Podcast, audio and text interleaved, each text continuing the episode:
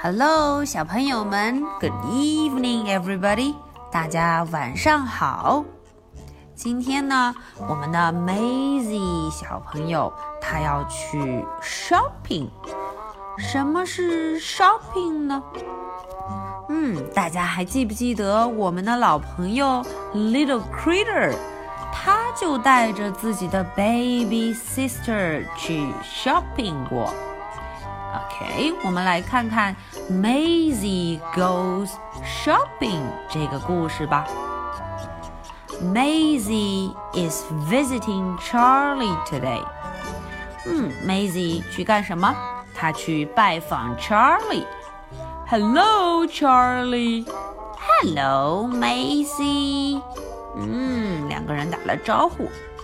It's almost time for lunch, but Charlie's fridge is empty. 呃哦，到了 lunch time，到了午饭时间了。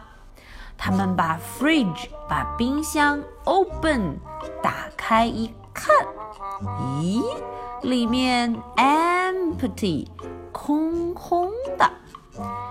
于是 Charlie 跟 Maisie 就决定，Let's go shopping，我们去买东西吧。Maisie chooses some apples and bananas. Wow, Maisie 买了什么？Apples，还有 bananas。嗯，They look good。 它们看起来 good，很棒。Charlie gets some juice。咦，Charlie 原来喜欢 juice 果汁。What else do they need？他们还需要什么呢？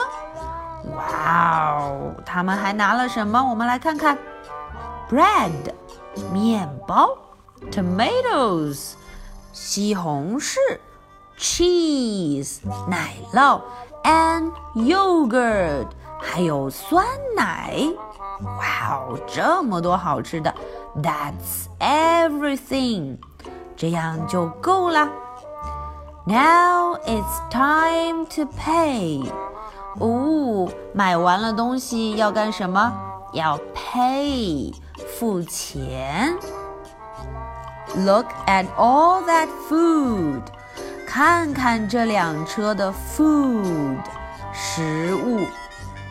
It's a good thing Maisie brought her wagon. 哇哦，还好 Maisie 把她的什么带来了？Wagon，小小的手推车。他们就骑着 bike， 骑着自行车，拉着 wagon 小小的手推车就回家啦。Maisie and Charlie unpack the bags。嗯，Maisie 和 Charlie 怎么样？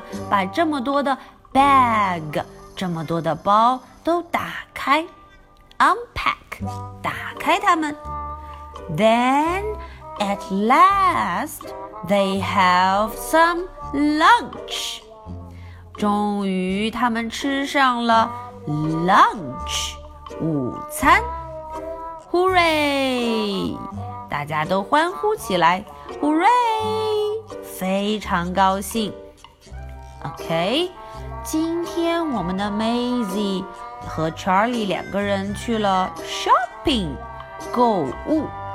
那么小朋友们 ，Ashley 要问问你们，他们去 shopping 之后到底买了哪些东西呢？我们的 Maisie 和 Charlie 是不是特别棒？如果让你去 shopping，你会想买什么呢？Okay, so much for tonight. Good night. Bye.